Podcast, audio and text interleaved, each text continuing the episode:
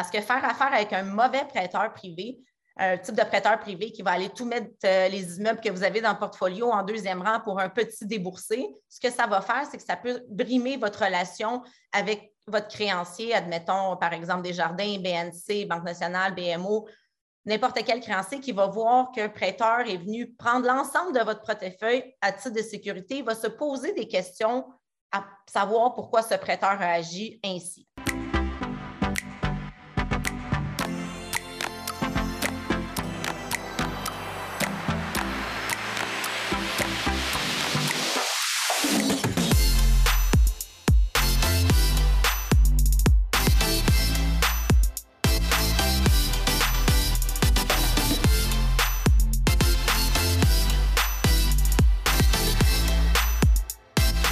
Bonsoir tout le monde. On va euh, commencer la séance.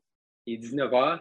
Euh, merci d'être parmi nous ce soir. Euh, ça fait toujours plaisir d'avoir des investisseurs ou des acheteurs si vous êtes au début de votre carrière d'investisseur parmi nous ce soir.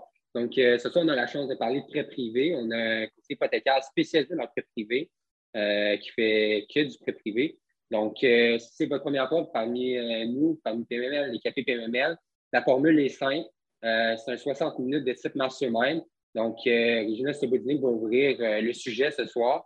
Très courte présentation, 5-10 minutes. Si vous avez des questions, vous avez des commentaires, gênez-vous pas, il y a un bouton réaction en bas. Donc, euh, cliquez là-dessus, levez votre main, venez interagir. Que ce soit des questions, des commentaires, des remarques, si vous êtes d'accord, pas d'accord. Évidemment, si vous êtes en transaction, on vous invite à partager. Par contre, juste prendre note qu'on va enregistrer la séance pour pouvoir la rediffuser sur PRL TV et nos médias sociaux. Donc, s'il vous plaît, pas nommer d'adresse ou de nom d'achat-vendeur non plus, mais le partage est bienvenu. Donc, euh, ce soir, le sujet, c'est le prêt privé, comment financer avec un prêt privé, euh, comment accélérer euh, les processus d'acquisition d'immeubles avec le prêt privé, comment, dans le fond, propulser votre parc immobilier, saisir les occasions? on le sait, les taux d'intérêt ont augmenté au cours des derniers mois aussi. il y a certaines transactions qui doivent être renégociées aussi. Donc, on a la spécialiste chez PML dans le prêt privé, Régina Sobodinu. Donc, Régina, je laisse introduire ton sujet, puis euh, je souhaite une bonne soirée à tous. Merci, merci beaucoup, Gabriel. Merci à tous d'être présents. Ça me fait toujours plaisir euh, d'avoir des investisseurs intéressés par le prêt privé parce que dans mon jeune temps, comme on dit, euh, j'ai eu une intrigue vers le prêt privé quand je voyais des investisseurs payer des grosses sommes d'argent tant en intérêt qu'en pénalité. Puis, comme tout le monde un peu, je me disais, ben voyons donc, c'est qui qui peut faire de l'argent en empruntant de l'argent à des sommes de même? C'est là que mon intérêt s'est vraiment développé. Puis avec le temps, j'avais commencé un peu à fouiller, à comprendre le mécanisme du prêt privé parce que je voyais les gens réussir là-dedans, mais je voyais également des sommes importantes avec des taux d'intérêt qu'on regardait qui ne faisaient aucun sens jusqu'à temps qu'on arrive à faire vraiment une analyse du projet puis qu'on comprend que le prêt privé s'utilise vraiment à titre de levier. Donc, un point qui est toujours important, c'est de savoir que le prêt privé, c'est à court terme. Donc, on parle d'une période maximum de un an. Euh, souvent, c'est des prêts qui peuvent être renouvelés, mais on ne le suggère pas. Donc, c'est là qu'on va regarder vraiment du moment qu'on va acheter un immeuble ou qu'on va refinancer un immeuble jusqu'à la porte de sortie, ce qu'on appelle le refinancement, où dans ce moment-là, le prêt privé est intéressant et rentable et vient vous aider à optimiser un immeuble. Donc, je vais faire un petit scénario euh, mise en scène d'une situation qui arrive assez souvent. Puis j'aimerais savoir peut-être l'interaction des gens par leur expérience ou peut-être s'ils sont en, présentement en transaction, à voir si un scénario qui peut euh, les acheter. Donc, avec la pandémie qui est arrivée, euh, on a toutes vu une hausse des prix. Donc, on a dû utiliser des stratégies un peu plus alternatives pour accéder à une offre d'achat. Donc, soit offrir des sommes plus importantes, soit offrir des conditions d'acquisition, d'achat plus intéressantes. Donc, acheter via un prêt privé, par exemple. Donc, lorsqu'on fait une promesse d'achat, on indique au vendeur que nous sommes prêts à agir immédiatement. Donc, nous avons un prêteur privé en arrière de nous. Ce que ça vient faire, c'est que ça vient couper les délais de la transaction. Donc, si un financement on pouvait parler d'environ trois mois de délai, mais on venait de couper ce trois mois de délai-là. Donc, la question qui se pose, c'est pourquoi qu'un investisseur irait payer un prêt en 10 et 12% au lieu d'attendre trois mois puis se faire financer à la banque? Est-ce que quelqu'un aurait des suggestions de réponse à offrir? Si vous mettez dans la peau de quelqu'un que vous avez le choix soit attendre trois mois avant d'acheter un immeuble ou soit d'obtenir un prêt à un taux d'intérêt un peu plus élevé. On parle d'un 10 à 12% annuel versus un 3 à 4% si on met tous les frais ensemble ah. conventionnel. En trois mois, l'immeuble va être parti. Exactement. Donc, vous avez la possibilité d'acheter. Donc, cette possibilité d'acheter, c'est soit que vous n'achetez pas l'immeuble, parce qu'il y a peut-être une autre offre qui, vous prenez le risque dans le fond qu'il y a une autre offre qui se concrétise avant la vôtre, vu les délais de financement. Si vous utilisez le prêt privé, bien, vous venez vraiment alléger la transaction de trois mois. Si vous recalculez bien, vous allez acheter un immeuble trois mois d'avance. Donc, qu'est-ce qui est important là-dedans, c'est de calculer la rentabilité des revenus que vous allez obtenir pendant ces trois mois. Est-ce qu'il pourrait venir couvrir les frais du prêt privé pendant ce, délai de trois mois? Est-ce que vous avez d'autres réponses qui pourraient être intéressantes à savoir pourquoi on irait acheter avec un prêt un petit peu plus dispendieux euh, lorsqu'on on est dans une hausse, euh, une grosse offre euh, sur les immeubles? En fait, quand on a une mise de fonds qui est très élevée, malgré le potentiel présent dans un immeuble à revenu. Donc, on peut embarquer un privé. Ensuite de ça, on vient jouer dans l'optimisation de l'immeuble, puis on le refinance ensuite. C'est une autre très bonne, une très bonne réponse. C'est l'optimisation de l'immeuble. Des fois, même si les délais nous le permettent d'aller au conventionnel, on peut aller opter pour le prêt privé pour la question d'optimisation. Donc, on dispose d'une bonne mise de fonds pour aller se financer au conventionnel, mais on va quand même prendre la décision d'aller se financer au privé avec un taux d'intérêt un peu plus haut. Pourquoi? Parce qu'on va être capable de demander des montants supplémentaires pour les rénovations au prêteur investisseur qui va être le prêteur privé en air de ça. Ce que ça va faire, c'est que vous allez être capable d'augmenter la valeur de l'immeuble.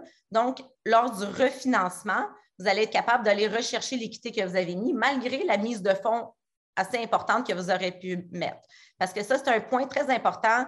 Euh, c'est quoi ton nom? David? David Roy? Oui, David, oui. C'est ça. C'est un point très important que David amène, c'est qu'il faut comprendre que l'utilisation du prêt privé, il ne faut pas l'avoir qu'on utilise le prêt privé lorsqu'on n'a pas de mise de fonds. Pourquoi? Parce que l'effet de levier va être beaucoup difficile à atteindre si on n'utilise pas de sa propre argent. L'autre, où ce qu'on utilise le B, le bémol, euh, où ce qu'on peut utiliser le prêt privé, où ce qu'on a un peu moins de mise de fonds, c'est lorsqu'on fait un retrait d'équité à travers des immeubles collatéraux. Est-ce qu'il y a des gens là-dedans qui ont déjà servi de cette astuce de rassembler deux, trois immeubles qui sont déjà financés au conventionnel, mais on va aller chercher des hypothèques de deuxième rang pour aller retirer de l'équité nécessaire pour l'acquisition d'un autre immeuble. Cet argent servirait de mise de fonds et l'immeuble qu'on achète, on irait quand même le financer au conventionnel. Est-ce que vous êtes un peu au courant de cette stratégie euh, du prêt privé euh, parmi vous? Ben, moi, c'est une de mes raisons pourquoi je suis ici ce soir, c'est euh, pour qu'on discute de ça. Ben, ben, c'est parfait. Ça pourrait être un beau premier sujet parce que c'est un des points les plus intéressants du prêt privé, puis c'est vraiment le fait que le prêteur privé est capable, je le dis souvent, ça devient un partenaire privé. Pourquoi? Parce qu'il y a beaucoup de flexibilité. Quand on deal avec un prêteur privé, on deal avec des personnes un peu comme vous et moi, qui ont probablement déjà un gros portfolio d'argent ou qui ont d'autres business qui est assez euh, rentable puis qui ont des fonds à investir. Parce que c'est des investisseurs au bout du compte, les prêteurs privés. Il y a plusieurs types et catégories de ce côté-là. Mais il faut comprendre que ces gens-là ont souvent énormément d'expérience dans l'immobilier. Donc, quand on va chercher un prêteur privé, on essaie seulement, non seulement de négocier, comme on sait tout le temps, le taux, malgré qu'il est pas mal partout sur, le marché, mais on va aller négocier les termes et conditions, mais surtout sa flexibilité, puisqu'on dit un peu ses talents en patinage artistique. Parce qu'on veut faire les choses bien, on veut avoir des bonnes relations avec le bancaire. C'est pour ça que le prêteur privé qu'on utilise est très important parce que vous connaissez probablement des gens qui ont des histoires horribles à compter sur le prêt privé, d'autres qui ont des histoires extraordinaires à compter.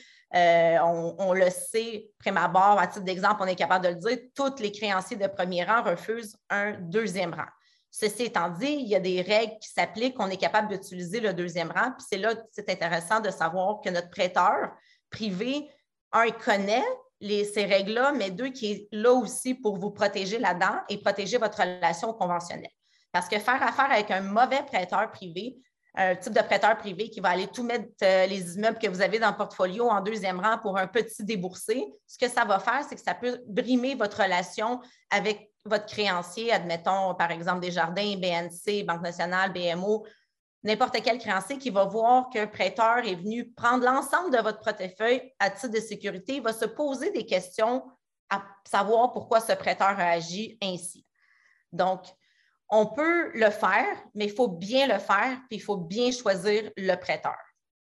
J'aurais peut-être, David, si tu veux, peut-être nous donner un cours sans nommer ton immeuble, sans vraiment donner de, détails personnels, comme on dit, peut-être un bref, bref expérience ou ce que tu recherches, à savoir est-ce que tu as un immeuble en collatéral, c'est un duplex, c'est un siplex, c'est quoi un peu que tu cherches comme transaction? Euh, en fait, moi, j'ai un parc immobilier d'à peu près, euh, en fait, euh, de 20 immeubles. On était à 130 logements. J'ai des deuxièmes rangs sur trois ou quatre immeubles, mais c'est une notion, moi, là, au niveau des prêteurs privés, que je n'utilise pas assez. C'est un outil là, quand on est en progression de parc immobilier. pour accélérer un petit peu la progression, puis d'aller un petit peu plus un petit peu plus fort dans les optimisations c'est un outil là, que je dois maîtriser un petit peu plus. Euh, fait que j'ai quelques idées en tête. j'ai un 8 logements, entre autres, que je dois optimiser, mais les fonds sont déjà engagés dans un autre projet. Donc là, ben, pour accélérer les choses, euh, ben, c'est une des raisons pourquoi là, euh, je fais la formation de ce soir. D'accord. Donc, ça, c'est quelque chose qu'on ferait, par exemple, quand on fait affaire avec un courtier hypothécaire spécialisé en privé. Je peux peut-être dire c'est quoi la différence entre un prêteur privé et un courtier hypothécaire spécialisé en prêt privé. Moi, en étant courtier spécialisé dans ce domaine, moi, je fais affaire avec plusieurs prêteurs, présentement au-dessus de 230 investisseurs à titre de prêteur privé. Donc, ce que moi, j'amène, c'est que moi, quand vous me présentez votre dossier, moi, je fais une analyse de votre dossier. Puis, suivant l'analyse, suivant votre besoin, parce que je le dis souvent, en prêt privé, c'est un peu différent du conventionnel des banques. Moi, j'ai besoin de savoir c'est quoi votre besoin pour savoir quel investisseur vous avez besoin. Euh, versus aux banques, souvent, si on doit se soumettre à des critères que les banques demandent, mais de notre côté, ben, c'est une demande de prêt qu'on va aller faire, une demande d'investissement qu'on fait à travers un prêteur qui, va agir dans notre dossier. Donc, dans ton cas, qu'est-ce que je, te, je ferais, par exemple? Je, je te demanderais de remplir un bilan personnel, un portfolio immobilier? Typiquement, comme toutes les banques vont vous le demander, ce que ça, ça me donne, c'est un portrait global de l'ensemble de ce que tu as dans ton dossier les créanciers que tu as, les rangs que tu as et également, le plus important, c'est l'équité. Parce qu'un point important aussi entre le prêt privé et les prêts bancaires, c'est que les prêteurs privés, on est sur l'équité des immeubles. Donc, on, classifie un dossier vraiment sur ce qu'il a comme valeur d'immeuble et non ce que vous, en tant qu'emprunteur, vous êtes. C'est sûr que dans le financement commercial, c'est la règle de bord aussi, on qualifie l'immeuble avant l'emprunteur, mais au prêt privé, ça s'applique encore plus puisqu'on met beaucoup, beaucoup moins d'emphase sur qui est en arrière, mais on a besoin de savoir l'immeuble. Parce qu'un prêteur privé prend toujours un peu plus de risques, donc souvent il va dans du deuxième rang, souvent il va aller dans des ratios de prêt-valeur un peu plus élevés, mais il connaît aussi bien la stratégie en cas de défaut. Donc, si le client se met en défaut à travers un paiement, à travers des conditions, à travers des rénovations, le prêteur privé doit s'assurer de, toutes ces caractéristiques-là, puisque son risque est plus haut. Donc, en cas de vente d'un immeuble, on va aller chercher des montants un peu moins élevés, donc couvrir sa créance peut être difficile. Donc, on s'assure que l'équité de l'immeuble est là. Donc, c'est pour ça que souvent les gens me disent Mais pourquoi le prêteur privé me demande quand même 20% de mise de fonds, pourtant il est plus cher? C'est vrai, mais son risque, il va aller chercher avec vous en vous permettant d'optimiser l'immeuble, donc en vous prêtant de l'argent de surplus, qu'on appelle souvent des déboursés progressifs, donc une deuxième tranche d'argent. Donc, admettons, on va faire un exemple simple, vous achetez un immeuble à 100 000 Dites-moi ce que vous l'avez trouvé, par exemple. Vous, vous mettez 20 000 de mise de fonds, 80 000 c'est le prêteur privé qui finance. Donc, on est à notre règle de pouce à 80% On est à 80% de ratio pré-valeur. Mais où ce que ça va être intéressant, c'est que le prêteur peut ajouter jusqu'à 35 de valeur additionnelle pour l'optimisation de votre immeuble. Donc, ça, ça veut dire que si votre immeuble valait 100 000, il vous rajoute 35 000 pour l'optimisation d'un immeuble. Donc, sur un immeuble qui vaut 100 000 un 35 000 qui est un 35 est souvent une très bonne somme, très bonne proportion pour être capable de lever la valeur de votre immeuble. Donc, il faut comprendre aussi que euh, un dollar n'est pas un dollar. Donc, ça veut dire n'est pas parce que vous mettez un dollar dans un immeuble qui va vous ramener un dollar de valeur. Euh, il y a des valeurs ajoutées qui peuvent donner deux fois la valeur que vous avez inscrite. Donc, mettons une toiture, euh, refaire une toiture qui vaut peut-être 10 000 ben, elle peut vous ramener jusqu'à 20 000 de valeur puisque c'est une optimisation à long terme. Donc, c'est une valeur ajoutée à long terme à l'immeuble versus vous avez mis 10 000 de peinture sur les murs parce que vous voulez que ça soit d'un rose gold, admettons. Donc, ce n'est pas une valeur ajoutée importante à un immeuble. Donc, le prêteur va vraiment vous cerner dans cette, optique-là pour que le 35% ou jusqu'à 35% je devrais dire, parce que ce n'est pas parce qu'il donne 35 000 qu'il faut mettre 35 000 On va aller chercher vraiment l'optique qui vient vous donner le plus de valeur pour que vous soyez capable de refinancer. Ce qu'on veut dire, c'est que dans un délai dans 6 à 12 mois, on veut vraiment qu'on refinance l'immeuble et que vous allez le chercher au conventionnel. Donc, pour ça, il faut créer de la valeur. Donc, quand vous avez acheté votre immeuble à 100 000 si vous êtes capable d'aller donner une valeur de 140 150 000 au bancaire, un, votre taux va être moins cher, mais vous allez être capable de sortir de l'équité de votre immeuble en plus d'avoir payé le prêt privé.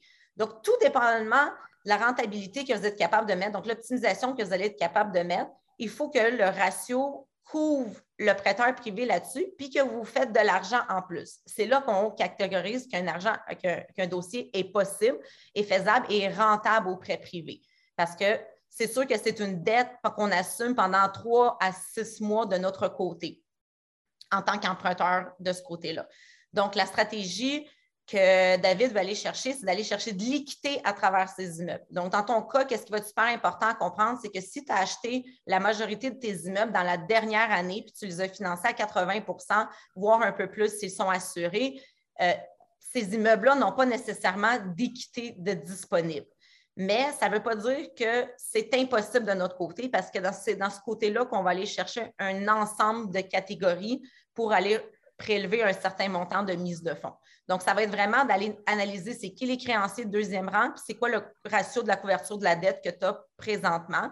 Puis ça, c'est vraiment un calcul que moi, en tant que courtier, je vais faire, puis je vais t'expliquer où ce que ça risque de passer ou combien qu'on va être capable d'aller chercher ou quel type d'immeuble qu'on va être capable de cerner pour ton cas. Là, j'ai quelque chose très intéressant dans l'auditoire. Je me permets, euh, Yann Chartrand, si tu es disponible. Allô, ça va bien? Ça va très bien, toi? Oui, ça va bien.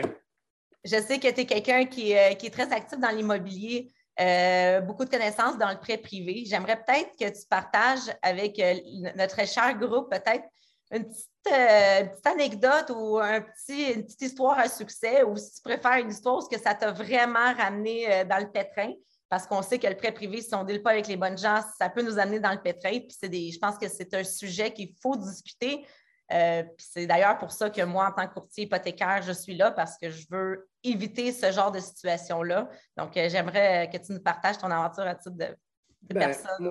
Moi, je trouve que c'est important. C'est un peu comme dans, tout. Hein. les gens, souvent, euh, ils vont faire affaire avec, des fois, pas avec les bonnes personnes, ceux qui ont le meilleur taux, ceux qui chargent le moins cher.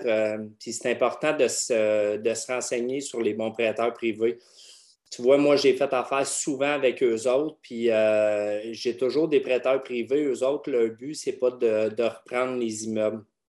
Et qu'on a des clauses euh, qui peuvent étirer que si jamais on n'est pas capable de remettre à temps, qu'on peut rajouter un trois mois, un six mois. Fait que euh, c'est quand même très permissif. Puis, comme j'expliquais à certaines personnes, les prêteurs privés, c'est un lien de confiance. La première fois, ils vont faire un taux qui va être un petit peu plus haut, puis éventuellement euh, des conditions un petit peu plus strictes.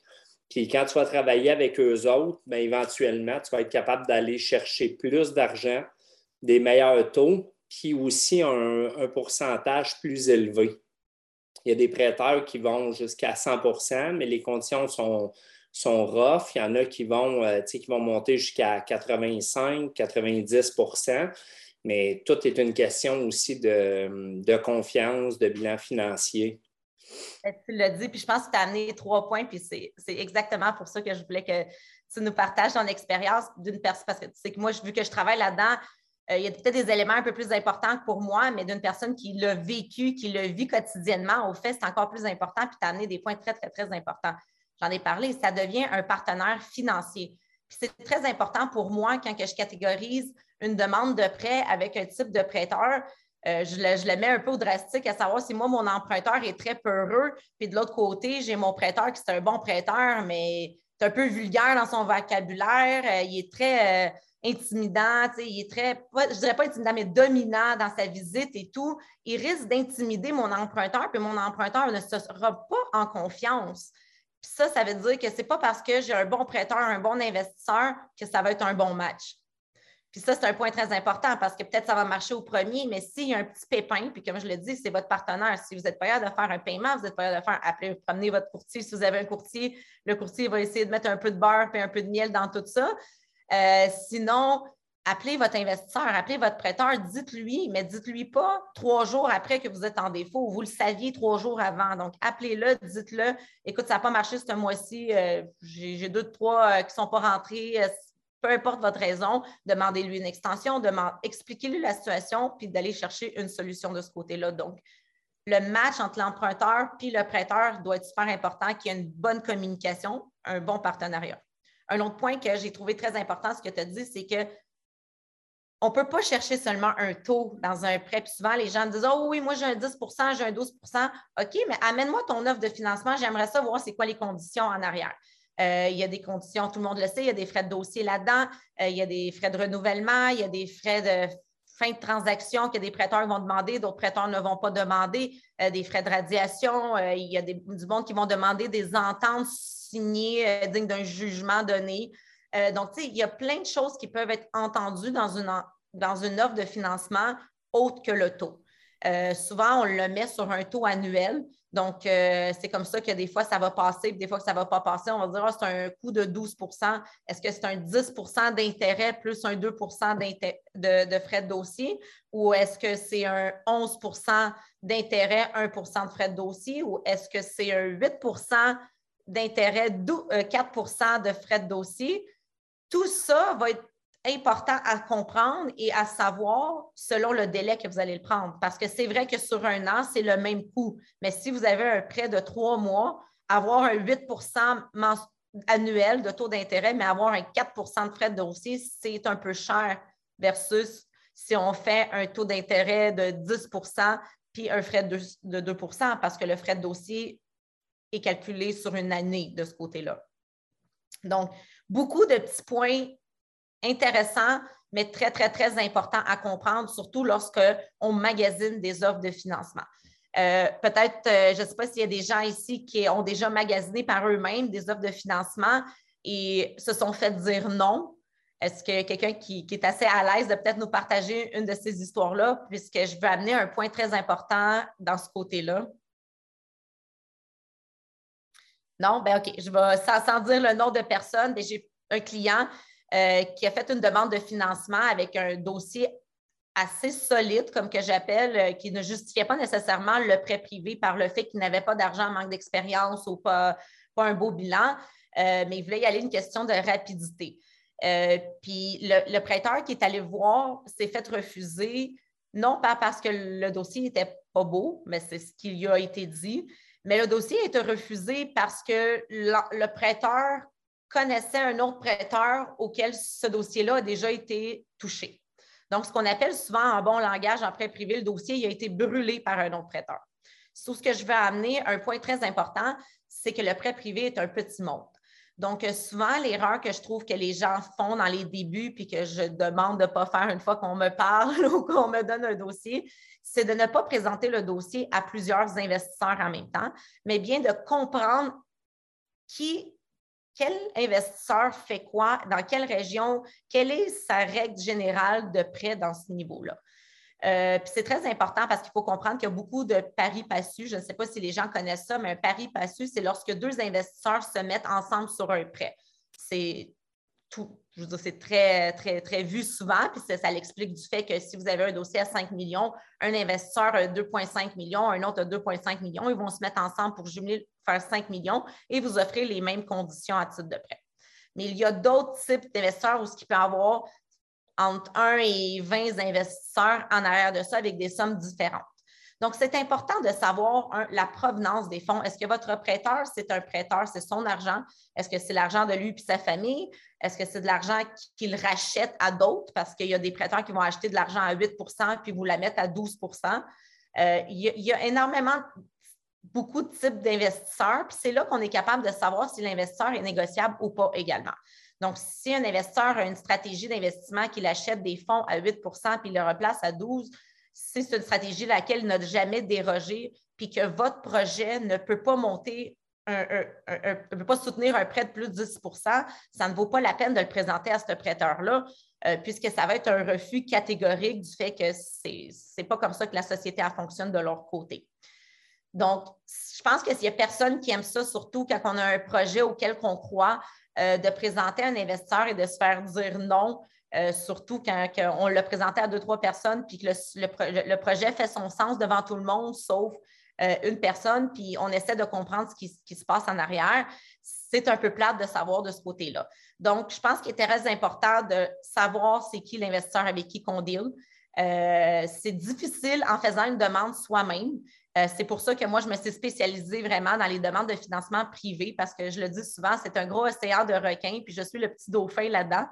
Euh, c'est une image qui vaut vraiment mille mots, euh, mais c'est tellement important de négocier vos termes puis vos prêts parce que vous devez vendre votre projet au bout du compte. Donc, j'ai peut-être Gabriel qui a une petite question. Oui, je trouve ça intéressant, Regina, puis j'aimerais ça collaborer là-dessus aussi. la présentation du dossier, euh, c'est quoi l'avantage du courtier hypothécaire, dans le fond, pour un investisseur de faire affaire avec toi pour la présentation du dossier, puis le fait que toi, tu as la capacité de mettre en relation euh, c'est des investisseurs avec des prêteurs, mais aussi de mettre en compétition des prêteurs un versus l'autre, aussi pour qu'ils soient vraiment attrayants. J'aimerais ça t'élaborer un petit peu sur la présentation du dossier, comment que, euh, qu'on soit en recherche de financement, qu'on soit impliqué dans une transaction, comment qu'on, communique avec toi, comment qu'on présente le dossier, puis toi, après, comment ça va présenter le dossier au prêteur? D'accord. Ben, c'est une très bonne question. Puis je pense que c'est vraiment là que j'amène le plus de valeur euh, à, un client. Euh, parce qu'avant de même brûler un dossier, on va étudier le dossier. Donc, vous, vous avez un projet. C'est sûr que ce n'est pas moi qui monte votre projet. Vous avez votre projet, puis vous devez me le vendre. Donc, en me, en me le vendant, comme on dit, en me le présentant, bien, moi, je vois tout de suite ce qui va accrocher. Je sais, je me mets souvent dans la peau comme un prêteur, puis comme un créancier, euh, comme on dit, worst case scénario, c'est quoi qui arrive? Parce que dans la tête d'un prêteur, tous les immeubles brûlent à chaque fois qu'il débourse un argent. Donc, c'est sûr qu'il va arriver quelque chose. Donc, il faut tout couvrir déjà à la base les, les craintes du prêteur. Donc, on va commencer par la documentation. C'est un point très, très, très important, puis c'est une valeur tellement importante de passer avec un courtier parce qu'il y a énormément de prêteurs euh, puis c'est un autre point que la pandémie a amené, l'offre et la demande. Il y a tellement de demandes en prêt privé maintenant versus là, deux ans que les prêteurs sont beaucoup plus sélectifs. Donc, pourquoi votre dossier versus un autre? C'est un point important. Donc, avoir la documentation complète. en tant que prêteur, il n'y a pas grand prêteur investisseur qui, aime ça rassembler un dossier. Donc, attendre des avis de cotisation, attendre le bilan personnel, vérifier le bilan personnel, s'assurer que tout est inscrit à ce que euh, les soldes hypothécaires correspondent à ce que le client a écrit dans le bilan personnel. Donc, c'est énormément d'analyse, de vérification, mais également de crédibilité qu'on vient chercher auprès du prêteur. Donc, souvent, le prêteur peut, si vous faites votre demande tout seul, va vous envoyer un template de, de bilan personnel euh, ou simplement vous dire amenez-moi votre bilan personnel alors qu'il n'y a pas de template. Nous autres, chez PMML, on va vous donner un template, le même qu'on va utiliser au financement conventionnel SCHL. Deux points très importants. Un, c'est complet. Deux, c'est professionnel, mais aussi on prépare votre refinancement take-out, donc pour vous sortir de là. Donc, vous préparez déjà votre demande en même temps que vous faites la demande pré-privée, vous préparez déjà votre demande conventionnelle. Parce que moi, du fait que mes prêts sont souvent euh, dus pour hier. J'ai le mandat aujourd'hui, mais mon dossier devait être déboursé hier. Je n'ai pas le temps vraiment de, faire du conventionnel euh, assuré SCHL, mais par exemple, tous mes collègues chez PMML se spécialisent chacun dans ses catégories, soit optimisation, soit construction. Donc, on travaille en équipe. Donc, une fois que vous montez un dossier avec moi, puis vous avez besoin de le refinancer, on va vous diriger vers la bonne personne pour refinancer votre dossier et transmettre un dossier complet. Donc, vous n'avez qu'une fois à monter le dossier avec nous, puis par la suite, si on fait affaire éventuellement sur plusieurs dossiers, on va mettre des mises à jour annuelles, donc euh, vos impôts, vos avis de cotisation et tout, mais le reste, on va garder ça tous ensemble en ordre. Euh, on va bien documenter les documents aussi. Euh, je vous le dis, je travaille énormément avec les prêteurs privés, puis les prêteurs privés euh, n'ont pas nécessairement la langue dans leur poche pour me dire qu'est-ce qu'ils pensent des, documents reçus des clients. Donc, on envoie un document 01, 8 barres en bas, 4X, 7, 8, puis on sait que c'est un rapport d'évaluation, nous autres, parce que ça fait six fois qu'on l'ouvre, mais quand le prêteur reçoit ça, il sauvegarde ça dans son ordi, puis il met ça quelque part puis que vous le rappelez, puis il est comme, ouais, il me j'avais vu ça, il est tout emmêlé, il ne trouve rien. Nous autres, comment on procède? Premièrement, on monte un dossier complet, comme que j'ai dit, on nomme bien le tout, puis on transmet le tout au prêteur avec un lien sécurisé, donc deux courriels, un lien sécurisé avec toute la documentation, l'autre avec un password pour protéger toute votre information. Ce que ça, ça fait, encore une fois, c'est quand on soumet une demande auprès de notre prêteur, on a une demande complète. Donc, quand le prêteur, moi, me refuse une demande, je demande une justification à laquelle, s'il ne veut pas le faire, je peux comprendre. Sinon, je demande une contre-offre. Puis après ça, j'utilise soit pour améliorer le dossier s'il y a des ambiguïtés, ou sinon, ben, on défend le dossier. C'est là que moi, mon travail est très important, c'est que vous, vous faire dire non sur un projet, des fois, on le prend un peu personnel, puis comme tout bon projet, puis quand on va demander 20 à notre père pour s'acheter des bonbons, puis on s'est arrivé avec une belle histoire, puis que notre père ne nous a pas cru, puis nous a refusé, on le prend personnel. Mais c'est notre faute parce qu'on a mal présenté le projet, parce que sinon, il aurait supposé de, de l'avaler, comme on dit, tout rond. Donc, on, le travaille vraiment pour, un, ne pas avoir notre refus, mais deux, aussi pour l'amener directement au bon investisseur, un dossier béton. Aussi, qu'est-ce qui est important, c'est qu'on travaille encore une fois, en équipe avec PMML, malgré qu'on est tous des courtiers différents, donc on est tous, on travaille tous des courtiers séparément, mais on travaille tous ensemble, donc dans la même philosophie. Donc, tant avec les courtiers immobiliers, tant que les courtiers hypothécaires, euh, si éventuellement vous avez besoin de vendre un immeuble lequel, par exemple, vous voulez utiliser l'équité de la vente pour l'acquisition d'un autre, ben, c'est encore une fois intéressant d'avoir tout euh, sous le contrôle de la même, comme on dit, dans la même boîte parce qu'on on coupe les délais on dit fois deux, mais je dirais des fois fois trois, comment on peut couper les délais de rassemblement d'un dossier, puis de la mise en vente, de la mise en marché, puis du financement. Un autre point qui est très important aussi, qu'on le dit pour le partage de dossiers internes, euh, si une transaction échoue à quelque part du moment de financement, euh, on a la possibilité de le financer au privé immédiatement. Donc, encore une fois, on a un dossier complet, complet, complet qui se ramasse, comme on dit, sous mon bureau complexe que moi, j'ai capable en 24-48 heures avoir un dossier, une offre de financement, une inspection, puis l'envoi chez le notaire. Euh, donc, on appelle ça des délais euh, à l'origina, mais quand il faut, il faut. Si on travaille avec un emprunteur qui a les bons outils, qui veut que son projet marche, bien, on a tous les outils pour faire avancer ce projet-là avec vous de ce côté-là. Donc, euh, je pense que c'est un point très, très, très important que tu as mis, Gabriel, c'est la documentation. Il y a beaucoup de documents, puis ce n'est pas parce qu'on est au privé qu'on va demander la moitié des documents. Et souvent, quand le prêteur ne demande que le tiers des documents, encore une fois, c'est peut-être une question à se poser. Pourquoi il prend ce grand risque ne vous connaissant pas? Donc, c'est une question, est-ce que vous vous prêterez l'argent ou est-ce que vous prêterez l'argent à votre ami qui vous arriverait avec un projet de même? Euh, si votre réponse est oui, donc je pense qu'il y a place à négociation. Si vous me dites, ben, c'est peut-être un peu trop Luc et euh, on a peut-être des projets à revoir de ce côté-là. Donc, j'aimerais peut-être entendre euh, quelques, quelques internautes avec nous autres sur des projets que vous regardez ou ce que vous auriez peut-être pu avoir l'idée d'utiliser le prêt privé. Il n'y a personne qui est en promesse d'achat présentement? Ben, tiens, Gina, euh, moi j'avais une question. J'aimerais que tu me fasses un scénario, puis en même temps, ça va être super euh, pédagogique pour le groupe. Moi, je suis beaucoup dans les euh, dans le fond, dans les immeubles à revenus. Disons, on va faire un classique, Gina. Disons que j'ai un 8 logements, super intéressant, gros potentiel, mais quand on calcule la valeur économique, j'en ai pour 50% de mise de fonds sur la transaction disons que c'est un 8 logements, un million, il faut mettre 500 000 de mise de fonds. Ça n'a comme pas de bon sens parce qu'il faut quand même mettre des travaux. Il faut peut-être mettre 200-300 000 de travaux dedans pour aller chercher l'optimisation, pour aller chercher une valeur économique, disons, euh, je ne sais pas, mon pouce l'immeuble à 1,2 million, disons. Euh, un classique comme ça, un immeuble qui est il n'y a pas de VA qui est. Euh, la VA est faible, mais le potentiel est intéressant. Puis je sais qu'en 12 mois, on peut le pousser. Comment tu attaques ça avec un prêteur privé? C'est une très bonne question. Puis c'est les immeubles les plus intéressants au privé parce que, comme que j'ai expliqué, vu que le coût d'emprunt est quand même cher, euh, il faut s'assurer d'augmenter d'aller chercher la plus-value au plus haut possible pour aller chercher ton refinancement. Là, une règle générale, il faut comprendre que euh, si on achète un immeuble via le prêt privé, puis on veut le refinancer en dehors d'un an, la banque va toujours prendre en considération encore le prix d'achat. Donc, elle prend toujours le plus bas entre le prix d'achat, la valeur économique ou la juste valeur marchande, qu'on dit la, valeur selon le rapport d'évaluation. C'est une règle générale, à moins qu'on est capable de démontrer à la banque qu'on a optimisé l'immeuble. Donc, c'est là qu'on est capable, encore une fois, on le dit souvent, les banques n'aiment pas ça, refinancer un prêteur privé, à moins qu'on est capable de justifier. Pourquoi? Question de blanchissement d'argent. C'est la seule raison. Il n'y a pas un créancier qui veut repayer un prêteur privé puis ne sachant pas où ce qui a été l'argent. Donc, c'est une autre question qu'on couvre très important, surtout en développement de terrain. Je fais beaucoup de développement de terrain au privé.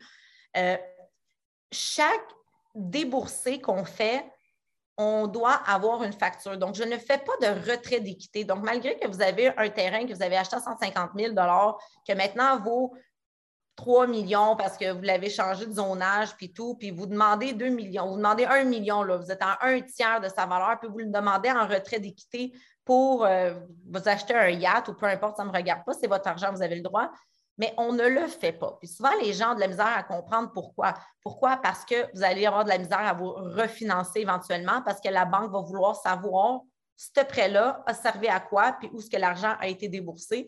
Puis souvent, c'est pour ça que les déboursés sont contrôlés via le notaire qui vous ramène vraiment avec un rapport de déboursé à la fin. Donc, la même chose qui va aller en optimisation. Donc, vu que le début, quand vous achetez votre immeuble, n'est pas vraiment rentable ou si vous mettez vraiment une belle mise de fonds, il devient rentable, ben, ce que le prêteur va venir vraiment chercher, c'est d'aller créer beaucoup de valeur avec toi. C'est la règle générale en acquisition, c'est 80% on achète au privé, 20% on met mise de fonds, puis le prêteur peut couvrir jusqu'à 100% des travaux par la suite. Donc, c'est là qui est intéressant. Si vous mettez quand même votre 50% de mise de fonds, scénario 1, je vous suggérerais de mettre 50% de mise de fonds, ce qui vous donne que le prêteur aurait quasiment un 30 facile à débourser, comme on dit, en débourser un pour l'optimisation, puis par la suite, on va être capable de jouer en ajout de valeur. C'est là qu'on va être capable d'aller augmenter beaucoup de valeur. Donc, un négocier avec les locataires, voir les délais que ça peut prendre. Donc, des fois, la négociation peut prendre seulement un mois, d'autres négociations peut prendre six mois de ce côté-là, mais où est-ce qu'on peut aller chercher? Puis, on va regarder quel type d'optimisation on peut faire à l'immeuble, non seulement pour augmenter son revenu, mais un, déduire les réponses, évidemment, mais aussi aller chercher de la qualité de l'immeuble pour qu'au refinancement conventionnel, on soit capable de jouer avec l'amortissement de ce côté-là, puis essayer d'aller chercher des plus grandes valeurs au refinancement, puis dire que l'immeuble est solide, sa qualité de vie, écoute, elle a passé, mettons, de 30, on l'a augmenté à 40 ans. C'est beaucoup de facteurs qui vont jouer. Donc, il va y avoir beaucoup plus que juste augmenter le loyer. On le sait que c'est comme on dit, c'est notre gagne-pain quand on est investisseur, c'est le loyer, mais on veut aller chercher beaucoup de la qualité de l'immeuble aussi pour aller justifier le tout au bancaire, pour que la banque ne se pose aucune question, puis puisse aller vraiment chercher notre valeur, notre valeur économique qu'on soumet. Un point important, souvent, quand on achète un immeuble aussi comme ça, euh, c'est le, le, rapport d'évaluation valeur actuelle, valeur future. Cela peut vraiment vous donner un bel aperçu là, du moment que vous l'achetez avec ce que vous voulez investir dans l'immeuble, c'est quoi la valeur que vous allez être capable d'aller chercher? Donc, on va regarder beaucoup, surtout par secteur, c'est quoi les loyers, les, loyers de ce côté-là? Est-ce que vous avez besoin de plus de 3,5, 4,5? Euh, aussi, voir, euh, j'ai beaucoup de d'emprunteurs, excusez-moi, qui me posent beaucoup la, la question ces temps-ci, la fameuse APH Select. Euh, on va acheter, on va mettre tous les, loyers euh, pour aller chercher nos points, pour aller se refinancer à 95% Il faut faire attention de ce côté-là parce qu'on bloque beaucoup l'immeuble. Euh, puis, pour savoir c'est quoi votre stratégie en arrière de ça. Est-ce que vous autres, c'est d'augmenter votre parc rapidement ou est-ce que c'est vraiment d'acheter vos immeubles et de les asseoir à long, long, long terme parce qu'on bloque notre immeuble de ce côté-là? Donc, la stratégie de refinancement est tout aussi importante que votre, stratégie d'acquisition du jour 1. Euh, et souvent, je vous dirais que les demandes de prêt, c'est là qui vont bloquer, c'est la stratégie de refinancement parce qu'on ne va pas être capable de croire aux valeurs, mettons, que l'emprunteur va soumettre. De ce côté-là, on est vraiment euh, chanceux avec PMML, par exemple, parce qu'on est capable de défendre ces valeurs-là. Euh, souvent, on a des comparables euh, très intéressants à l'intérieur qu'on est capable de soumettre aussi aux prêteurs, euh, puis dire que nous autres, c'est comme ça qu'on le voit. je peux aussi mettre un, souvent un autre courtier hypothécaire dans le dossier puis dire voici lui son analyse séparée de la mienne parce que moi, mettons, je représente le client en acquisition, lui, il représente au refinancement, voici son analyse au refinancement, voici combien il va être capable de sortir au T40. Tout ça, on est capable de sécuriser encore une fois le prêteur. Il faut comprendre qu'un bon prêteur, un, Yann l'a dit tantôt, c'est très important, ne veut pas vos immeubles. Euh, on le sait assez rapidement quand le prêteur veut vos immeubles. Souvent, il y a de l'argent beaucoup plus facile, beaucoup plus euh, disponible pour vous autres euh, comparé à tout le monde. Donc, il faut se demander les raisons en arrière de tout ça. sinon, aussi, il faut comprendre que le prêteur, lorsqu'il a un grand intérêt, qui veut faire un peu plus de rendement, par exemple, avec vous autres, va pas aller chercher des garanties plus sévères nécessairement, mais va peut-être plus vous offrir un partenariat en équité. Euh, ce qui m'amène, ça l'éloigne un peu le courtage hypothécaire, mais ça ramène un peu le partenaire là-dedans du prêteur privé. Euh, c'est qu'on a un projet qu'on vient l'approcher en tant que prêteur, on fait un projet, un deuxième projet, puis le troisième projet, on arrive, on a un très beau projet, on a des belles garanties collatérales à lui offrir, surtout une belle expérience qu'on a démontrée. Mais là, on ne veut pas que la mise de fonds qu'on emprunte soit publiée parce que là, le créancier va le mettre.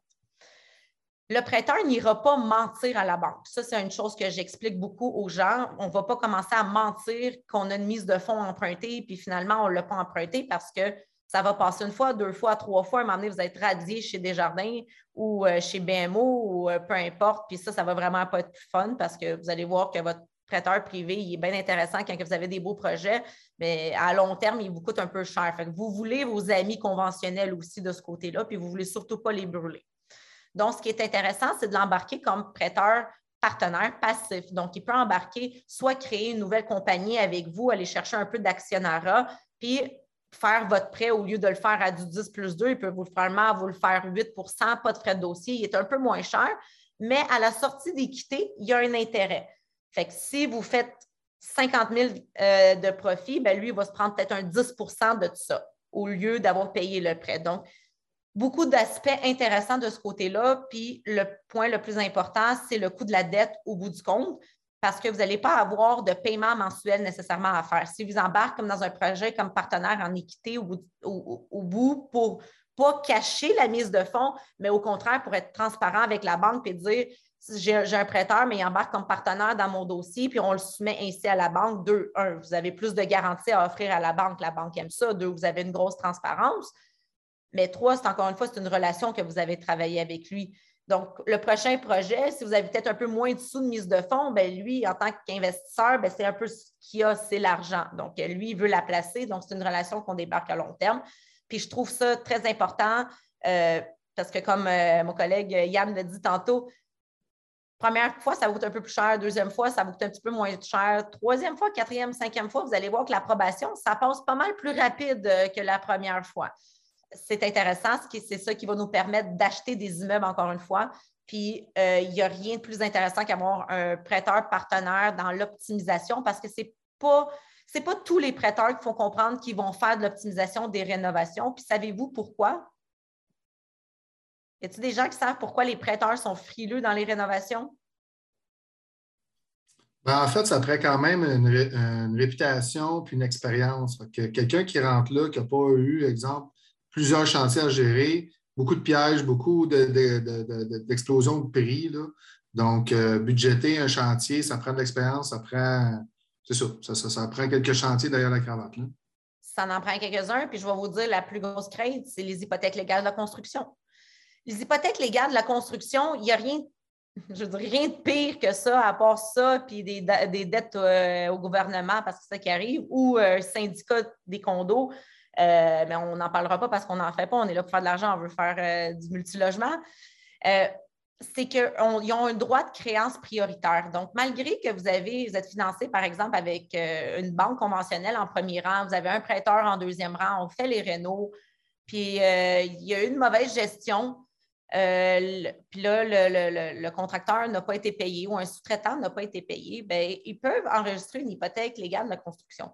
Ce que ça mange en hiver, une hypothèque en légale de construction, ça mange tout en hiver. Ça mange le, banquier, ça mange le prêteur privé. C'est lui qui a le premier rang avant tout de se faire rembourser. Là, vous allez voir que la banque n'aimera pas ça, puis votre prêteur n'aimera pas ça, puis tout le monde se revient contre vous autres. Euh, c'est ça qu'on veut éviter. Puis souvent, les prêteurs qui vont le faire, c'est parce qu'ils ont une belle expérience en arrière de tout ça. Donc, encore une fois, on revient que ça devient votre prêteur partenaire là-dedans. Il va vous aider à gérer là-dessus euh, parce que ça peut dérouler très, très, très vite des optimisations, là, autre qu'un, comme on dit, comme un peinturer un appartement, là, ça va être correct. Euh, mais quand vient le temps de mettre un locataire dehors, ou euh, agrandir un appartement, un, non seulement vous n'avez pas le revenu pendant les mois que vous travaillez là-dedans, donc vous mangez beaucoup de votre cash flow de ce côté-là, en plus de payer un prêteur privé, puis possiblement vous ramasser avec une hypothèque de la construction. Euh, donc, c'est des risques, euh, comme on dit, c'est des grands risques à prendre. Donc, bien choisir ses partenaires, bien choisir ses travaux, faire plusieurs estimations, comme on dit, arriver avec le meilleur projet. C'est vraiment, comme on dit, la clé du succès. Mais je trouve ça important d'en parler, puis surtout avec les gens qui ont un intérêt de ce côté-là, parce que ça peut faire peur, le prêt privé, comme on dit ainsi, mais en toute honnêteté, ça fait deux ans que je ne fais que du prêt privé en courtage, puis c'est excellent les projets qu'on a développés, les terrains qu'on a développés pour arriver jusqu'au bridge de la construction, puis voir les bâtisses, les bâtisses se construire. C'est vraiment beau, puis c'est vraiment qu'on regarde les calculs, on dit, bien, le prêteur a fait de l'argent là-dedans, l'emprunteur a fait de l'argent, le contracteur a fait de l'argent, puis ça, ça l'a quand même amené à un beau projet dans tout, tout ça. Donc, souvent, comme on dit, plus qu'on est de monde à manger à table, plus que le projet va être beau. Fait que oui, on le paye un petit peu plus cher, mais honnêtement, avec les possibilités d'avoir euh, un point qui sont peut-être un peu moins approchés, mais la construction euh, au privé, développement de terrain, construction, euh, l'aisance puis la facilité dans les déboursés, bien, souvent, on va gagner un à trois mois de construction. Dites-vous que si vous construisez euh, un 8, un 12 logements, euh, c'est 8, 12 loyers que vous recevez pendant trois mois par la suite. Si vous faites vraiment bien vos calculs, ça couvre pas mal le 6% d'écart qu'il y avait entre le conventionnel puis le prêteur privé. Donc, je je, vous, invite à vraiment il y a beaucoup de livres intéressants, il y a beaucoup de formations intéressantes, de, garder l'heure intéressant. Je vous invite évidemment de me contacter si vous avez des projets pour qu'on puisse en discuter. Ce n'est pas un, ce n'est pas un autre, ce n'est pas un troisième. On va finir par en, faire un ensemble. Mon but, puis je le dis souvent à mes clients, ce n'est pas de vous financer à tout coup, euh, mais c'est de voir votre projet arriver à terme. Euh, c'est sûr que, écoutez, il y en a des prêteurs qui vont financer à du 100 il y en a qui vont financer à 110 mais faites attention, si le prêteur prend tout le risque au lieu de vous, posez-vous des questions, c'est lequel risque que vous encourez en, faisant affaire dans cette transaction-là, puis d'en parler. On dit beaucoup le réseautage, c'est intéressant. Les bons prêteurs euh, reviennent souvent, sont pas mal euh, plus connus. Les moins bons, on les sait tout aussi. Euh, donc, posez des questions, intéressez-vous. Il y a beaucoup de possibilités de faire, comme on dit, des sous avec des sous. Euh, donc, le gros titre, emprunter, euh, acheter avec l'argent des autres, je vous dis oui, mais non en même temps. Euh, il faut mettre du sien. C'est très important. Moi, je le dis, je n'en fais pas du financement à 120% que personne ne met une scène. Ce n'est pas ce qu'on cherche. On cherche à augmenter votre parc, on cherche à optimiser vos immeubles, à ajouter des logements, à ajouter des étages. C'est ce qu'on veut faire avec vous. puis vous voir sortir au bancaire dans l'année qui suit avec un profit, puis euh, let's go get another project. Est-ce que vous avez des questions ou peut-être des points qui vous intéressent ou des concerns, comme on dit? J'avais, ben, c'est une question, mais sinon, j'avais deux, deux points là, que je voulais apporter, là, que, que ça peut s'appliquer. Moi, j'en ai fait beaucoup de prêts privés.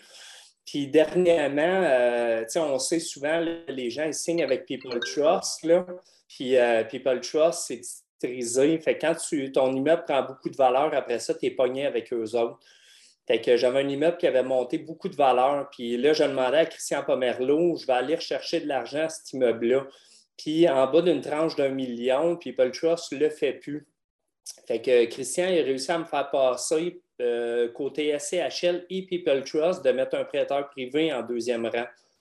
Fait que j'ai pu aller chercher quasiment 500 000 sur un immeuble ça ne paraît pas, mais c'est beaucoup d'argent qu'on peut, on peut investir dans un autre projet. Il me restait un an à mon terme de People Trust. Fait que dans un an, je refinance, au, euh, je refinance SCHL, je vais retirer mon argent, puis je paye tout le monde. Puis pendant ce temps-là, ben, j'ai pu profiter de mon argent. Puis... Juste, je, vais te laisser continuer après, tu as amené un point important, puis je pense qu'on n'a pas parlé, c'est l'autorisation du deuxième rang. Parce qu'on le sait que c'est dans tout acte de prêt, puis si vous le regardez, c'est toujours inscrit que vous n'avez pas le droit d'avoir un deuxième rang à moins d'autorisation écrite du prêteur. Mais il y a une raison pour ça, c'est que l'autorisation peut être donnée, puis que ce soit pour un autre prêteur conventionnel bancaire qui peut aller en deuxième rang, tout comme un prêteur privé. Puis ça revient encore au, point que je ramenais, c'est la justification de votre retrait d'argent. Si vous arrivez à la banque et vous dites Oui, mais moi, c'est parce que je veux retirer 500 000, écoute, j'ai acheté un super beau bateau, ça pourrait peut-être passer, ils vont peut-être prendre un RDPRM sur votre bateau, là, mais ça peut peut-être passer. Mais si vous dites, ben, écoutez, moi, cet argent-là, je veux l'investir, je veux l'utiliser en mise de fonds ou pour les rénaux, pour mon autre euh, terrain ou pour une construction, peu importe, je ne vois pas pourquoi ils vous refuseraient. Puis s'ils vous refusent, ben, c'est à nous de défendre le dossier, à savoir ben, pourquoi l'équité est là, votre dette est là, vous n'avez pas de risque, parce qu'il faut comprendre que les rangs hypothécaires, c'est l'ordre de paiement que les, créanciers vont avoir. Donc, s'il est en premier rang, même si on a un deuxième rang, il va être payé en premier rang, à part le bémol des hypothèques légales et autres. Donc, Yann, je vais te laisser aller avec ton deuxième point. Mais souvent, euh, tu sais, c'est pour démystifier que euh, tout le monde dit que la SCHL ne prenne pas de deuxième rang, puis encore moins People Trust, puis c'est pas vrai, ça se fait. Quand tu es avec les bonnes personnes, euh, on est capable de le faire quand même. Puis deuxième point, euh, présentement, il n'y a pas longtemps, on a acheté un 32 logements à, Saint-Jérôme. Puis euh, on a payé 4,8 euh, millions. Puis on le payait pas mal en bas de sa valeur. Les loyers sont, à 830. On a possibilité de monter à 1300 au prix du marché. C'est un immeuble qui est récent. Il n'y a pas beaucoup d'affaires à faire. on a pris un, prêteur qui est non conventionnel, qui, qui s'appelle Adinda qui, euh, le taux d'intérêt est un petit peu plus cher. On paye à peu près 4,8 mais euh, il nous finance à 85% puis on paye les juste les intérêts pendant deux ans, ce qui nous donne un bon cash flow. Qu'on a pu rentrer un prêteur privé en deuxième rang qui est venu euh, embarquer dans le projet en même temps. Fait que sur une mise de fonds, on a payé 4,8 millions, puis on a mis comme mise de fonds 400 000 pour acheter ça. Fait que, puis présentement, notre ratio est bon parce qu'on paye juste les intérêts. Fait que euh, à tous les mois, on a un petit peu de cash flow, mais on a mis 400, on a mis 5% pour acheter un immeuble. C'est un très beau exemple. C'est un autre point que tu as amené aussi important. C'est que le prêteur privé, on, je vous dirais 99,9% on paye de l'intérêt seulement. Donc, on ne rembourse pas du capital sur le, sur le long qu'on le prête, donc seulement de l'intérêt ça peut avoir de l'air méchant, comme on dit de même, mais des fois, si on fait le calcul sur, euh, avec de l'amortissement, ben, vous savez que tout le monde, que la première année, vous payez pas mal plus d'intérêt de capital sur votre prêt, pas mal les deux premières années. Donc, encore une fois, c'est des calculs qui peuvent être très, très, très intéressants à faire. Puis souvent, les, gens de la construction, développement de terrain, ça, ils l'ont compris qu'on est bien mieux de payer de l'intérêt seulement pendant un ou deux ans sur le développement de notre terrain qu'avoir le conventionnel euh, capital-intérêt de ce côté-là. Je te remercie, Yann. Euh, j'adore ce que j'entends. C'est des belles histoires. Peut-être un petit bémol, c'est pas toujours facile. Je ne veux pas que tout le monde ait commencé à regarder des immeubles à 50 millions avec leurs 400 000 de mise de fonds, mais c'est très faisable. C'est honnêtement, puis surtout quand on a d'autres immeubles, parce que tu sais, on le dit souvent, moi je le dis, les gens sont comme ah, les prêteurs veulent toujours mes collatérales, veulent toujours mes collatérales.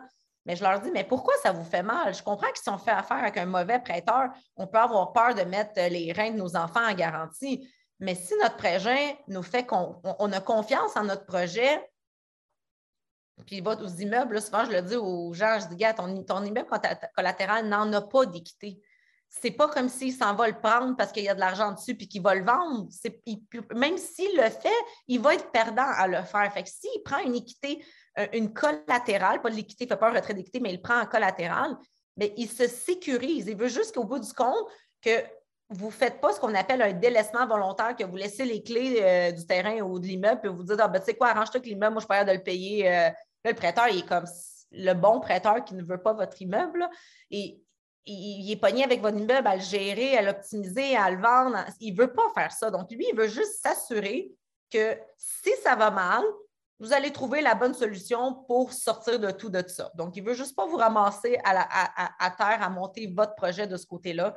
Donc, garantie collatérale, comme je le dis souvent, c'est vraiment pas une mauvaise chose. Puis souvent même, c'est votre atout pour acquérir plus d'immeubles. J'aurais peut-être Alexis euh, qui avait une question. Oui, moi, c'était une question aussi pour les, débutants, mais en fait, c'est des conseils pour euh, trouver des prêteurs privés, on va dire ça comme ça. Ben, c'est sûr que faire affaire avec un courtier hypothécaire, je te le dirais tout de suite, euh, c'est vendre mon produit, mais c'est là que moi, j'ai rentré dans le game du prêt privé. Je peux faire peut-être un petit background. Moi, j'ai fait des études en droit, j'ai fait du droit criminel. Après ça, j'ai fait cinq ans de droit notarial, immobilier, commercial. Puis j'ai fait cinq ans, dans ces cinq ans-là, j'avais un mandat avec anciennement Genward pour les reprises de finances à Montréal puis environ. C'est là que j'ai connu le prêt privé. C'est là que j'ai connu les prêteurs, que j'ai connu beaucoup d'investisseurs, puis que j'ai connu la game à savoir Comment tu peux payer 75 000 d'intérêt en plus d'une pénalité de 75 000 pour faire de l'argent auprès du fait? Moi, faire mon acte de prêt euh, à, bon notaire à 3 000 l'acte de prêt, je ne comprenais pas que fais quelque chose que je faisais de mal dans ma vie. C'est impossible. L'investisseur paye euh, quasiment 150 000 d'intérêt en frais, puis tout, puis il fait encore de l'argent. Puis on est en train d'analyser l'acte. C'est là que j'ai commencé vraiment à comprendre, à comparer les prêteurs. Puis, tu sais, il faut comprendre que tu peux être prêteur, je peux être prêteur, Yann peut être prêteur, tout le monde peut être prêteur. Donc, il y en a, tu sais, on le dit, je le dis souvent, c'est mon slogan, Sky's the limit and we go behind it. C'est que tout le monde peut devenir prêteur. Fait que c'est d'avoir les bons contacts, puis souvent, je le dis, c'est de monter un prêteur. Des fois, faire du, du pari passu, c'est d'avoir deux bons investisseurs qui ont les fonds, puis de les mettre ensemble pour devenir un prêteur. Donc, oui, il y a les grands prêteurs qui sont un peu plus connus, qu'on regarde en Google, mais il faut regarder aussi plus loin parce qu'il y en a beaucoup plus, puis il y en a beaucoup d'argent. C'est la, richesse qu'on a au Québec. On a beaucoup de gens riches. On a beaucoup de gens avec des sous. Donc, c'est d'avoir confiance en son projet, de bien le monter, puis de dire, mais pourquoi moi, l'investisseur me choisirait moi? Au lieu d'un autre dans ce projet-là. Donc, si on est capable de bien de satisfaire cette question-là, parce qu'il ne veut pas, va pas prendre le risque pour toi, il ne va pas prendre le risque de se mettre, euh, comme je te dis l'expression, de se mettre bobette, les bobettes à terre pour toi. Il va t'aider à monter ton projet, mais il faut qu'il y ait quelque chose de spécifique dans ton projet, donc ce qu'on dit souvent, la faisabilité. Si ton projet est faisable, il y a une bonne optimisation, il y a une bonne stratégie de sortie, c'est sûr qu'il va embarquer dedans parce qu'il veut, il veut, son 10% de rendement. Il veut juste bien dormir sur ses deux oreilles euh, le soir, puis pas stresser qu'on ne le paye pas ou que le projet va planter. Donc, présentation, comme je te dirais. Euh, le reste, euh, mon, beau slogan, c'est signe en haut, signe en bas, mon nom c'est Regina. Je fais tout le reste. C'est bon, ça. Tu pousses là-dessus je sais qu'on a un prêteur privé en, commun, là, tu sais, que moi puis euh, Régina, euh, mon meilleur prêteur. Puis c'est des prêteurs que vous n'aurez pas accès si vous ne passez pas par Régina. Fait que, tu sais, ils ne sont pas affichés nulle part. Ce pas des gens qui. Fait que eux autres, ça vous prend le contact là, pour, pour les, les rejoindre tu sais, je le dis souvent, c'est que je suis là pour défendre votre dossier. Oui, il y a un frais de courtage là-dessus, OK, mais c'est tout comme dans un frais de commission quand on dit qu'il y a un courtier immobilier. C'est la présentation, le montage. Un, beaucoup de mes prêteurs ne veulent pas faire affaire avec les emprunteurs. Ils ne veulent pas, je l'ai dit dans le début, ils ne veulent pas assembler le dossier. Ils ne veulent pas expliquer à l'emprunteur c'est quoi un taux, c'est quoi les frais. c'est souvent pour ça que mes prêteurs, ils vont couper un peu leurs frais de dossier. Fait qu'admettons, si on prend une règle générale, un prêteur 10 plus 4, c'est ce qu'on voit dans la rue, comme on dit on the street, c'est ce qu'on est capable d'avoir. Avec moi, minimalement, ce prêteur-là va être à du 10 plus 2 pour laisser la place à ma commission de moi. Du côté, c'est que moi, j'ai monté le dossier, j'ai tout préparé le dossier, je me suis assuré de la preuve de stratégie et tout. Fait habituellement, on ne le coût n'est pas plus cher en faisant affaire qu'un courtier. Au contraire, je viens défendre votre dossier. Je viens vous assurer des coûts d'emprunt moins chers avec des termes très flexibles et vous assurer que, un, vous allez le refinancer, deux, vous allez faire de l'argent, puis que vous allez, vous allez garder votre immeuble du côté. Puis ça, c'est souvent les prêteurs les plus passifs, qu'eux autres, souvent, ils ont, c'est des, avocats, des comptables, des fiscalistes, euh, des, souvent des investisseurs. Il y en a qui ont des 700 portes là, à gérer dans tout ça. Ils n'ont pas le temps d'analyser votre dossier ils font affaire avec les courtiers hypothécaires qui vont soumettre votre dossier puis qui vont me dire à la fin Go Regina, j'embarque, on sort l'offre, on s'en va chez le notaire. Honnêtement, c'est assez rapide, ça se fait bien, puis euh, c'est vraiment agréable à travailler, honnêtement. Merci, Regina. Euh, merci aussi, Yann, Chartrand, David Roy, puis tous ceux qui ont participé aussi. Euh, je pense que le prêt privé, c'est un outil puissant, très, très, très puissant, puis surtout si on, l'utilise pour passer à l'action aussi, puis faire des transactions aussi. Euh, Régina a bien défendu le, coût des intérêts, mais honnêtement, il n'y a rien qui, coûte plus cher de ne pas passer à l'action de faire des transactions. Donc, euh, je vous invite euh, à communiquer avec Régina, qui est la seule courtier hypothécaire chez PML à faire du prêt privé, en pensant aussi, puis que tout le réseau de contacts à l'heure de ça, partout au Québec. Donc, si vous êtes en transaction, vous avez des projets à, à faire analyser, Régina est disponible. Donc, je vous souhaite une belle soirée. Merci d'avoir été présent. La semaine prochaine, on va faire un bon aussi. On va parler du sujet du développement de terrain avec euh, des courtiers immobiliers, euh, puis la construction neuve aussi. Donc, euh, probablement que on va pouvoir faire le parallèle entre le sujet de ce soir avec le plus privé et les projets de construction. Donc, je donne rendez-vous la semaine prochaine, mardi 19h. Merci d'avoir été avec nous.